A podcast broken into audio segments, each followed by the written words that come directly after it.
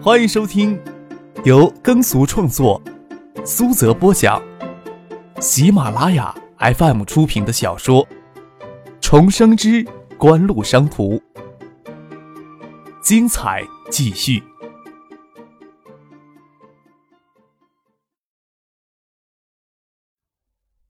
第五百一十三集。看上去日系厂商竞争很激烈，但是对外的态度又出奇的一致。最根本的原因还是这些日系厂商往往出自于同门。就拿东芝来说，在第二次世界大战之前，东芝是三井财阀成员企业之一。第二次世界大战之后，日本被美国接管，当初紧密扭成一团三井财阀也被迫解散，重新形成松软的组织。东芝与丰田正是从三井财阀成员企业的序列当中脱离。享受相当的自由与自主权，但是三井财阀旗下的索尼、松下、NEC 等企业仍然与东芝有着优先合作的特权，特别是幕后的影响力，更是让东芝很难做出对其他日系厂商整体不利的决定。变数太多，东芝今天的主动接触还不能说明什么，但是引进东芝的兴趣就是成功的第一步呀。果不其然，次日。东京主要报道电子展的专业媒体压根没有提到锦湖的名字，但是锦湖选择正确的代言人木村拓哉、松隆子联合给艾普利尔代言的新闻，却由娱乐媒体广泛报道。虽然报道媒体尽管有许多产品设计很新颖，但是来自于中国的东西能否值得信任之类的质疑，甚至有媒体抵触木村拓哉、松隆子这么有影响力的日本明星给劣质的中国产品做代言。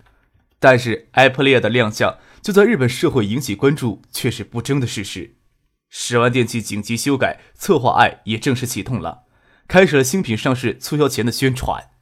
另一方面，除了日本电子厂商之外，东京电子展还吸引到了主要来自于亚洲其他三百多外的海外参展厂商，其中从事视听电子产品生产与销售电子厂商就四十多家。锦湖与德仪在建联合宣布 DMP 数字音频技术，但是没有正式推出基于 DMP 的电子产品。即使之前就对于 DMP 数字音频技术产生浓厚兴趣的欧美电子厂商，也被迫派出代表来东京参加电子展获取样机。正如萧敬腾判断的那样，锦湖在东京电子展几天售出的数千件 a p p l e r 绝大多数给这些厂商抢购一空。虽然不乏有给木村拓哉代言广告吸引到的游客购买 Apple Ear，但是在东京电子展上受到热捧，远远无法代表真实的日本市场。对于顶尖的专业人士，拆解一款电子产品不需要多少时间就能看出个大概，更何况东京附近许多专业的研究机构能够提供更多技术分析手段。差不多等到二十二日，多家电子厂商就能对 DMP 技术做出真正的评估。也是从二十二号开始，陆续有电子厂商提出跟之前处子一样要求，希望能一次性批量的买断锦湖的产品，贴他们品牌销售。日系厂商加紧将 MD 推向全球，即使在亚洲地区，在海外市场几乎没有一点根基的锦湖，根本就不可能垄断 MP3 播放器的生产与销售。张克与陈先生、苏京东、肖正成等人议定的市场策略，就是针对日本市场之外的电子厂商进行广泛而且条件宽阔的授权，以最快的速度推广 DMP 技术，遏制日系电子厂商将 MD 技术大规模的向全球扩张。这也是与德仪谈判后形成一致的决定。产品技术的授权是个相对复杂而利害关系重大的决定，贴牌销售则要简单的许多。对于那些电子厂商来说，不需要在生产上有什么投入，投入少，而且还可以在很短的时间内就实现。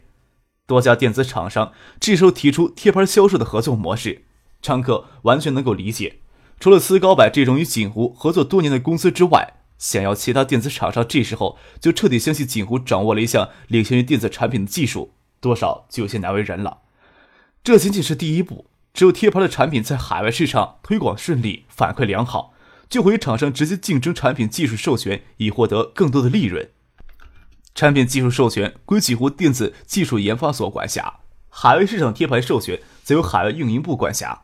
小简称要考虑到国内的产能以及各主要市场的预测容量，分配贴牌份额。就算斯高柏获得产品技术授权，但是由于无法及时组织生产，还需要先从几湖拿货贴牌，在北美市场做推广销售。韩国、新加坡、台湾、澳大利亚、西欧各国、加拿大、美国等等，今后都可以向这些海外厂商、电子厂商提供贴牌产品，但就是对于日本市场却留下空白，亲自来攻占。锦湖选择投入极大的人力物力，与日系电子厂商在日本本土贴身肉搏。一方面是希望其他市场的电子厂商看到 MP3 播放器与 CD、MD 在日本销售直接竞争的生命力，从而加快 DMP 的技术在全球推广的进程。另一方面，也是希望外围市场的变化能给日本市场传导压力，帮助锦湖尽快在日本市场立足。张可更希望东芝能尽快感受到这种压力。二十四号起。在秋叶原与银座两家十万电器门市正式展开了 Aprilia 的上市促销活动，这才是对日本市场的正式试水。十万电器在秋叶原与银座两家门店，也是日本人流量最大的电器连锁卖场之一。陈锦辉也是尽最大的可能，使十万电器对这次上市促销活动重视起来，将促销展台摆到门店底层电梯井之前显著的位置，来吸引更多人的目光。只是降下日期的巨额排付。悬挂的电梯井二楼的玻璃户门前，走进十万电器秋叶原的殿堂大门，抬头就可以看到巨型标无黄色箭头指着醒目的二十四日负百分之十或者二十五日负百分之二十五的红字。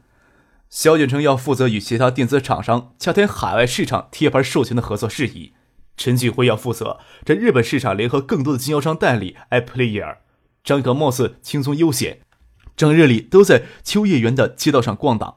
脑袋里却盘旋着征服日本市场的计划。作为日本与时代尖端产业同步的电器街，秋叶原从九十年代中后期就逐渐发生日益跃新的变化。在计算机普及以技术革新的新浪潮带动下，日本电子游戏界已是呈现一片盛况。许多游戏爱好者开始光顾于流连忘返于秋叶原。张可甚至连秋叶原已经寻觅到女仆茶馆、cosplay 咖啡厅等踪影。日本的御宅族大概也在烧钱的契机开始形成了。御宅族相比于其他日本人际群体，更容易接受 iPlayer 之类的新鲜电子产品。相比较而言，iPlayer 在秋叶原的街道上有着比东京商贸市场营做更高比例的潜在用户。即使没有所谓的逐日降价促销活动，寻常人购买一件全新的电子产品也会十分的谨慎。即使对那些喜欢追逐时尚、喜欢尝试的年轻群体。也不可能对 Apple Ear 没有多大了解，这时候就会出手购买。逐日降价的促销活动，恰好能将感兴趣的人群目光始终吸引过来。那些人心里或许在想：五万日元的售价或许太高了一些，不值得冒险。若是等到最后一天，一万日元或者更低的价格，倒是值得尝试一下。正是试水日本市场后的头两天，吸引眼球倒是吸引了不少，柜台却没有卖出几件 Apple Ear。第三天，也就是二十六日。两家门店的 Apple Ear 新品促销价就会至七折，吸引的人群越来越多，但是掏出皮夹购买的消费者还是寥寥无几，有些人的信心几乎就要动摇了。二十六号是除夕，即使像陈信生、苏清东、丁怀等人在国内也开始了为期三到七天的年假。日本人没有过春节的习俗，韩国人却有着春节返乡祭祖的传统。张可还知道李星宇已经返回韩国，在秋叶原的街头遇到他，还真是意外。空坐在屋里相当无趣啊！想着 iPad Air 正式上市已经有三天了，便到这里来透口气儿。遇到李星宇时，张可正站在街头一家女仆茶馆里探头观望。给精灵似的李星宇走到身边，拍了一下肩膀，还吃了一惊。李星宇身着半身长的咖啡色的风衣，领巾露出玫红色蓝丝巾的一角，将他精致的脸蛋衬托得愈发迷人。明眸善媚，秀直的鼻梁下是粉润的唇，唇形有着极美的曲线。张克向往认为女人脸有两处须耐看，一是眼睛，二是唇形。李星宇的五官可以拿标准来形容，组合在一起又无比的生动灵秀。没有回汉城吗？张可还以为李星宇会回韩国，诧异的问道：“没有。虽说春节在韩国也是公休假，但总不比华人那么重视。”李星宇手里拿着缀着金色金属块的皮包。他与张可说话时，喜欢将两只手腕连着皮包一同夹在膝盖之间，半屈着身子，就仿佛出现在日本街道的精灵。你也没离开东京啊？此时呀，在异乡流浪，别有一番滋味呀。张克笑着说：“那你就不怕在中国有人会想念你？”李新宇眼睛狡黠的眯起眼来。许思、唐静、婉晴三个女人都留在海州，即使会思念，张克也分身无术。特别是婉晴，她将止痛送到北京徐学平那里，她只身一人留在海州。张克想让她到东京来，他拒绝，说是有什么借口呀？对李星宇的问题，张可只是笑笑。即使不在一起，给思念酝酿过的感情，会更浓郁吧？李星宇善解人意的说了一句，又转移话题问张可：“埃普雷尔有没有受到应有的欢迎？今天是第三天了。”经销商的信心都有动摇了吧？张克笑了笑，告诉李新宇，这三天埃普雷尔在十万电器两家门店销售数据屈指可数。张克举起拳头，又五指张开：“屈指可数呀！”这么容易信心就动摇？我刚才在石丸秋叶原店，还看到东芝的森山君，他一脸凝重，看他的表情，想必对你们有不错的信心呢。李新宇说道：“东芝会关注埃普利尔在日本市场的试水情况，这将决定东芝对锦湖采取的策略是合作，还是屈从于其他日系厂商共同压制锦湖。”张克却没有想到，森山野还是颇为性急的，有心想从李星宇这里知道池佐家与三星、东芝隐秘在背后的关联。想想也作罢了。张克并不是想让李星宇有被利用的个感觉。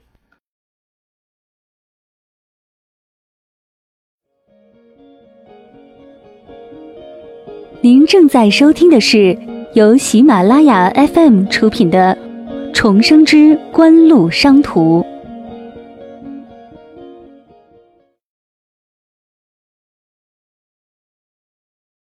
无法知道隐藏在背后的曲折。目前公开的资料并不能给张克很好的解释。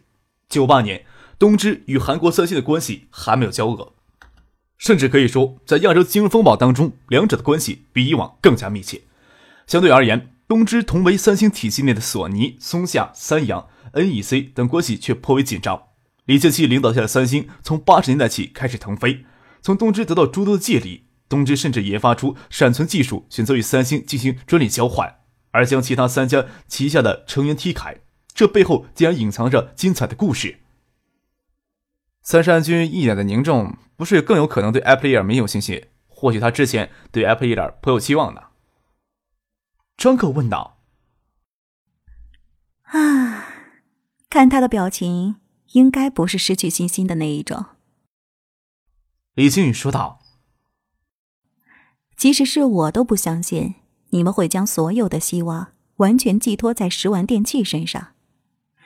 我看到你们在网络上发布的随时随地享受音乐体验活动介绍，无论是收费的网上音乐商店，还是与公众分享音乐的在线网站，都聚集了 iPlayer 最直接的潜在用户群体。我还看到网站社区上那两篇木村拓哉与松隆子写的 iPlayer 使用体验文章。你们是不是还让埃普雷尔上了电视直销频道？金融风暴还在亚洲低空肆虐咆哮，经济危机能让许多日本公司低下高贵的头颅。除了花费不大的代价并购在线音乐网站之外，选择其他日系厂商合作阻力并没有预料到那么艰难。大部分的日本国民都还是养家糊口的普通人。那些有着狭隘民族情结的激进分子，毕竟不能将触手伸进到日本社会的每一个角落。在这段时间里，锦湖甚至还收购了一家拥有线控耳机技术的日本科技公司。即使索尼、松下、夏普这些日本巨头都保持沉默或者抵制锦湖的态度，但是并不能封堵锦湖渗透日本市场的步伐。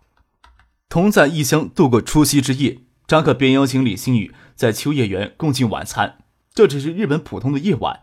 夜里九点钟送李星宇回宝生厅的公寓，附近写字楼差不多有三分之一窗户还亮着灯，窗户边还晃动着忙碌的人影。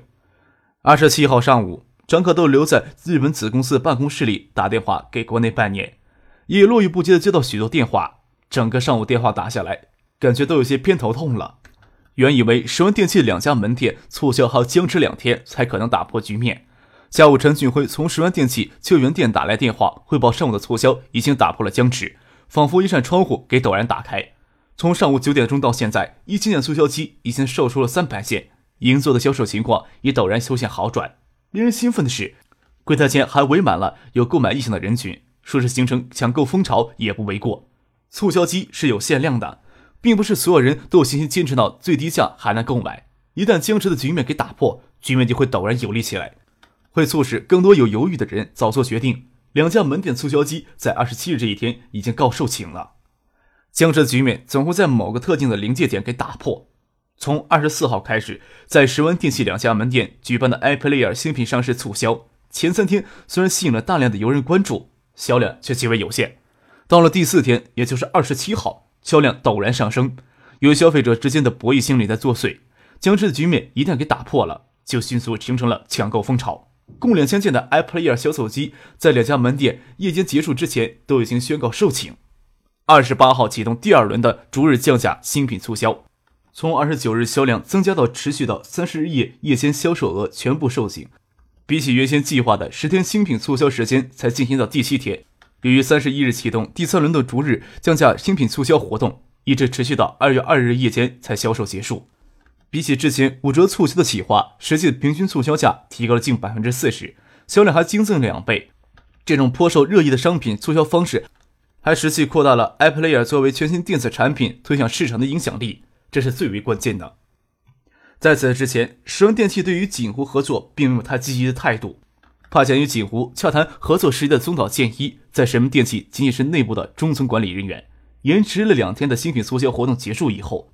十万电器终于同意旗下二十二家连锁电器卖场同时上架销售 Apple Ear，并作为便携式的音频播放器，以索尼、松下、东芝、日立等日系电子厂商所生产的 CD、MD 播放器摆在了同列。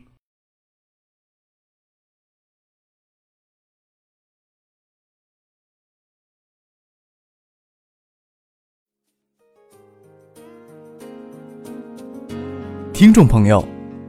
本集播讲完毕，感谢您的收听。